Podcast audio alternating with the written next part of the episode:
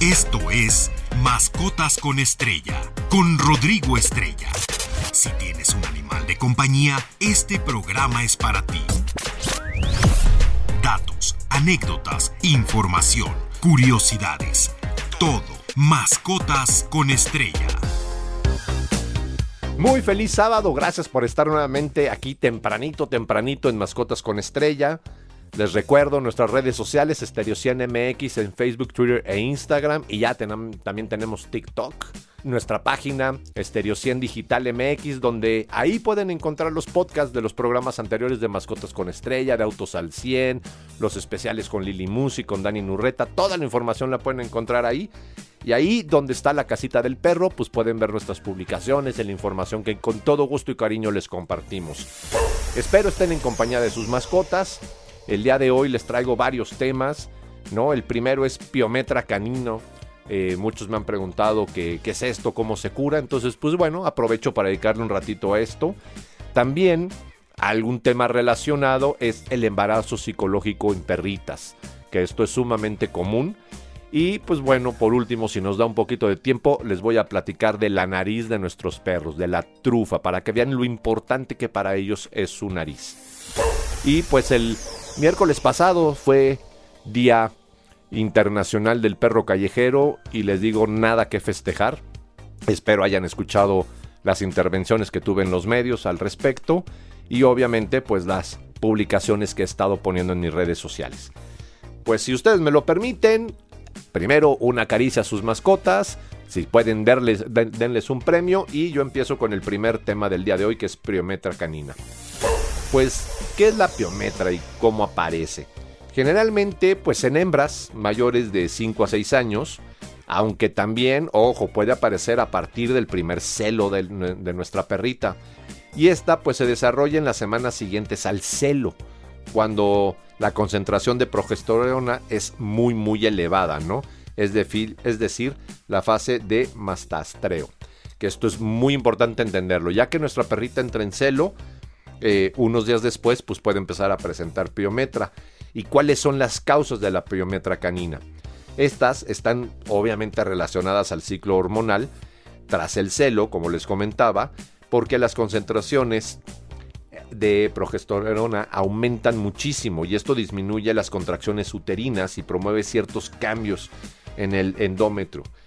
Y pues bueno, ¿qué, qué pasa con esto? Pues esto favorece el crecimiento de las bacterias, ¿no? La aparición de nódulos, además, pues aumenta eh, obviamente la insalubridad, por decirlo de alguna forma común, y entonces empieza esta infección que créanme es más común de lo que creemos, ¿no? Por eso estoy tocando el tema del día de hoy.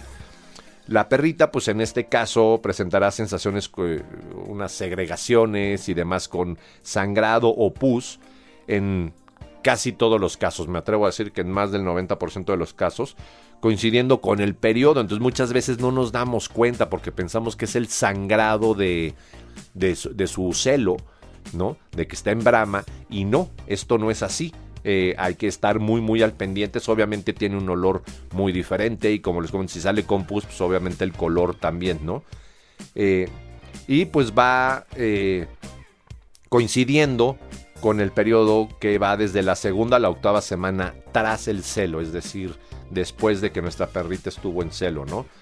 Y pues hay muchísimos síntomas, ¿no? Obviamente varía dependiendo la edad del perro, eh, su condición, su estado de salud, etcétera. Pero pues es fiebre, están un poco aletargados, eh, están inapetentes. Y pues vaya, tienen diferentes tipos de, de padecimientos que a veces no son notorios al principio o pensamos que tuvo un mal día nuestro perrito y pues no, no es así, ¿no? También pues obviamente les puede dar diarrea y se les puede inflamar el abdomen, pueden tener agrandecimiento, perdón, eh, abdominal, ¿no? Y pues ya en casos muy avanzados que no han recibido el tratamiento médico veterinario correspondiente, puede llegar a producir septicemia, es decir, se puede intoxicar ella menos sangre, toxemia, peritonitis o inclusive insuficiencia renal también. Entonces es muy, muy importante estar conscientes de esta enfermedad y siempre que nuestra perrita termine celo, obvio hay que castrar, ¿no? Eso es de cajón, así nos evitamos el tema.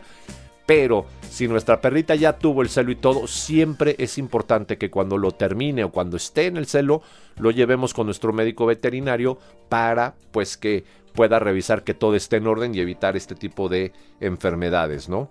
Eh, porque, a ver, la piometra se desarrolla de dos maneras, ¿no? La piometra abierta, que es el cuello del útero, permanece totalmente abierto, por lo que las secreciones, uri, eh, pues vaya, fluyen, ¿no? Drenan, ¿no?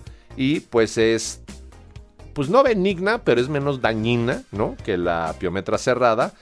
Y pues eh, en el 80% de los casos es la que le da a la mayoría de las hembras, ¿no? La piometra abierta. Ahora, la piometra cerrada, el cuello del útero se obstruye debido a la aparición de nódulos en el endómetro y pues por esto las secreciones no pueden drenar y se acumulan dando lugar a pues inflamación del útero eh, y vaya, eh, ahí es donde puede tener eh, lo que les comentaba, septicemia, toxemia y todo este tipo de pues efectos secundarios que genera esta terrible enfermedad, ¿no? El diagnóstico es bien importante realizarlo por pues exploración física, confirmando mediante ecografía y diferentes métodos dependiendo a la clínica que vayan. Y pues si esta prueba no eh, da un resultado concluyente o se sospecha la presencia de masas tumorales en el útero, se pueden imitar pues los síntomas de de la piometra. Entonces por eso siempre es importante que el médico veterinario sea quien lo determine. Ahora, pues bueno, ahorita les voy a decir cómo es el tratamiento a esta eh, eh, enfermedad tan común y tan desconocida. Estás escuchando Mascotas con Estrella. Pues como les decía, el tratamiento, pues siempre el mejor es la cirugía. Sin embargo, pueden intentarse dos diferentes métodos dependiendo del estado de evolución de la enfermedad. O bueno, pues también lo conservador que uno quiera hacer, ¿no? Eh, la extirpación quirúrgica del útero y ovarios es la solución terapéutica más segura. Y reitero, si ustedes castran a su perrita eh, desde que está pequeña, pues se van a evitar estos problemas, porque créanme, la piometra es más común de lo que creemos, ¿no? Y pues bueno, eh, otro tratamiento que puede ser incluye el lavado del útero, instalación del drenaje eh, transcervical, eh, pues obviamente antibacteriológicos y administración de pues diferentes tipos de medicamentos para aumentar la contractibilidad uterina, ¿no? Esto es muy importante. Y pues esto se puede hacer en, casos leves, pero siempre, siempre es bien importante entender que lo mejor va a ser castrarla y obviamente aparte de la castración va a tener que llevar eh, antibióticos y diferentes tipos de medicamentos para poder eliminar estas bacterias, las inflamaciones, los efectos secundarios, las patologías que se puedan presentar también eh, al respecto, ¿no? Y hay que entender que todas las perras maduras sexualmente son susceptibles a desarrollar piometra. Y reitero, por eso hay que esterilizar. Imagínense que ha habido personas que no se dan cuenta que pues su perrita tiene piometra, como les comentaba, la abierta que permite que salgan las segregaciones, porque cuando es cerrada, pues tristemente muchas veces nos damos cuenta que la perrita está enferma por las inflamaciones, por los dolores, por el amido, por ya sus síntomas son como muy notorios. Pero a veces cuando es abierta no nos damos cuenta y estamos viendo que está sangrado y dice, ay, pues otra vez entró en celo, qué rápido. No, no, no, no es otra vez un celo, eso es eh, un eh, una patología que se debe tratar con urgencia porque inclusive si no se trata a tiempo, si se deja eh, y pasa el tiempo, pues va a fallecer nuestra perrita y pues esto es obviamente algo terrible. ¿no? Ahora, pues bueno, pegado un poco con esto tiene que ver el embarazo psicológico, el lácteo falsa como se, se llama, ¿no? ya que en perras no castradas es un estado que puede aparecer pues, unas semanas también después del celo, ¿no? Eh, durante el embarazo psicológico en perros se comportan como si estuvieran preñadas, tal cual, ¿no? Como si hubieran tenido crías eh, y pues vaya, eh, empiezan a tener cambios de comportamiento, ¿no? ¿Qué es lo que sucede? Las hormonas, la progesterona, mantiene un embarazo después del apareamiento de una hembra, pero el nivel de esta hormona desciende tras el celo en perras no apareadas, ¿no? Y pues esto eh, genera la reducción que hace que el, que el, cuerpo crea que tuvo crías, ¿no? Entonces eh, empieza a producir eh, leche, literal, las mamas empiezan a llenar de lechita, ¿no? La hormona pues estimula las glándulas mamarias y esto genera pues que el perro también crea que está preñado, ¿no? Que está embarazada la perrita, ¿no? Y pues obviamente es importante que sea medicada porque de ahí, aparte del embarazo psicológico y de lo que esto representa al no estar eh, preñada la perrita, al no tener crías, pues le puede generar otro tipo de enfermedades como mastitis o vaya, hay muchas eh, patologías o efectos secundarios que puede crear, ¿no? Y empiezan a cambiar su comportamiento súper fuerte. Por ejemplo, eh, algunos de los síntomas aparecen pues entre 3 y 12 semanas después del celo y puede durar pues muchas semanas o inclusive puede estar cayendo constantemente en esto, ¿no?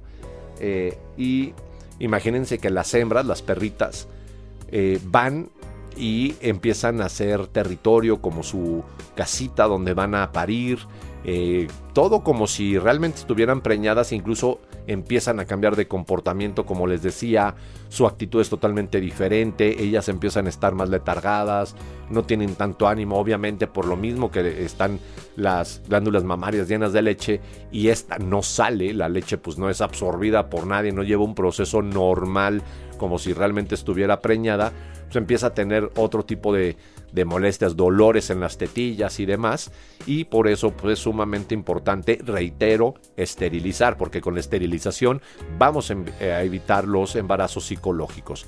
Y pues rápidamente vamos un pequeño corte y regresando les voy a platicar un poquito de pues los síntomas del embarazo psicológico, cuáles son las mejores formas de tratamiento y obvio cómo evitarlo, que ya lo sabemos todos, es castrando, es esterilizando a nuestros animales de compañía. No se vayan, estamos aquí en Estéreo 100, siempre contigo, la estación del delfín. Todo sobre animales de compañía. Mascotas con estrella. Qué bueno que continúan con nosotros aquí en Mascotas con Estrella. Les recuerdo nuestras redes sociales, Estéreo 100 MX, Estéreo 100 Digital MX, nuestra página web donde pueden encontrar los podcasts de programas pasados. Y a mí me encuentran como Rodrigo Estrella, Protector Animal Rescatista o Rostar Pets en Facebook, Twitter e Instagram. Alguien por ahí me pedía mi página web, claro, se las comparto. Es www.animalesconestrella, todo en minúsculas pegado.com. Y ahí pues pueden ver un poquito quién soy, eh, una hipnosis de mis estudios, mi preparación y demás. Pues bueno, retomando el tema del embarazo psicológico en nuestras perritas, imagínense que llegan a confundir juguetes de otros objetos, pues como zapatos o, no sé, su peluche favorito con cachorros. Entonces los empiezan a defender, ¿no? Eh, porque ellas pues lo, atribuyen como si fuera su, cría, ¿no? Eh, y en ocasiones incluso se ponen agresivas con las personas pues por proteger a sus perritos, ¿no? Y hay que recordar, todavía puede ser peor el comportamiento del perro, por decirlo de esta forma, porque cuando una hembra eh, pues tiene sus cachorros, pare, y, están las crías, pues ya se alivió, ya sintió alivio, está en, este, en esta etapa de lamerlos, de cuidarlos, de eh, limpiarle sus heces, estimularle eh, la orina y demás, y amamantarlos. Pero en el caso cuando es un embarazo psicológico, la hembra tiene malestar, tiene las ubres hinchadas, no hay un cachorro, ¿no? Y entonces ella al tener un malestar y no haberse aliviado, por decirlo así, o, haber tenido las crías, pues se torna más agresiva que lo que comúnmente sería si fuera un parto real, ¿no? Y también, pues bueno, se deprimen, están desanimadas y pues empiezan a tener eh, mucho menos apetito, ¿no? La relación temporal con el celo y los síntomas típicos, eh, vaya, eh, es importante que esto sea revisado por un médico veterinario. ¿Por qué? Porque en la mayoría de los casos las ubres de la perra están hinchadas y a veces inclusive producen leche, como les comentaba. Y pues el veterinario también puede comprobar si existe un embarazo real con una ecografía o una radiografía. que no es eh, eh, el caso. Si nosotros sabemos que no se cruzó nuestra perrita, pues obviamente es un embarazo eh, psicológico, ¿no? Y pues bueno, obviamente los diferentes tratamientos son por medio de medicamentos, antibióticos y dependiendo el avance que tenga. Porque, por ejemplo, hay perritas que a lo mejor no inflaman tanto sus, sus glándulas mamarias, pero hay otras que de verdad se ponen como vacas, ¿no? Que traen un montón de leche y entonces hay que drenárselas, hay que darles medicamento, les digo, esto les puede dar mastitis, les puede dar otro tipo de enfermedades. Y la leche, al no salir de la, de la mama, pues se va pudriendo porque lleva todo el tiempo ahí, entonces también le puede generar otras patologías. ¿no? Es bien, bien importante que eh, se dé un, pues bueno, un tratamiento adecuado para ir disminuyendo los síntomas y hay que ir administrando fármacos días después de que desaparezcan también para evitar recaídas. Que reitero, la castración, es decir, la esterilización es lo ideal para evitar esta enfermedad, ¿no? Y pues con eh, los síntomas leves suele bastar con apoyar y extraer la perra afectada. Es un tema psicológico, les recuerdo y pues los juguetes y objetos que confunda con cachorros se le pueden poner fuera de su alcance y eh, al terminar el celo y con eso bastaría. Sin embargo, si se produce un embarazo psicológico intenso, es posible que pase algo similar después de los celos posteriores, es decir, va a estar después de su celo va a estar teniendo estos embarazos psicológicos y eh, en algún momento dado esto puede ser sumamente grave y afectar la salud de nuestro animal de compañía de una manera mucho más preocupante y que ya requiera internarse en una clínica y otro tipo de tratamientos no nada más más especializados sino mucho más costosos, ¿no? Entonces, pues eh, cuando eh, nuestra perrita esté en celo, hay que llevarla al médico veterinario y después de que termina el celo, hay que volverla a llevar ¿no? Para que la revise el médico veterinario. ¿Qué sucede? Hay veces que se ha confundido, eh, por ejemplo, que la perrita sigue en celo, hay que recordar que son 15 días de celo, ¿no? Uno más, uno menos, en lo que dura. El sangrado, pues más o menos eh, dura 10, eh, 11 días, porque hay que recordar, cuando nuestra perrita inicia el celo, no empieza con el sangrado. Primero se empieza a abrir la vulva, empieza a tener segregaciones cristalinas o más transparentes y posteriormente empieza a el sangrado que ya es lo que vemos notorio. Entonces hay que llevar muy bien el control de los días, llevarlo al médico veterinario, nos va a poder decir más o menos en qué etapa de su celo está y posterior al celo dejar pasar un par de semanas y volver a acudir al médico veterinario para asegurar que todo está en orden.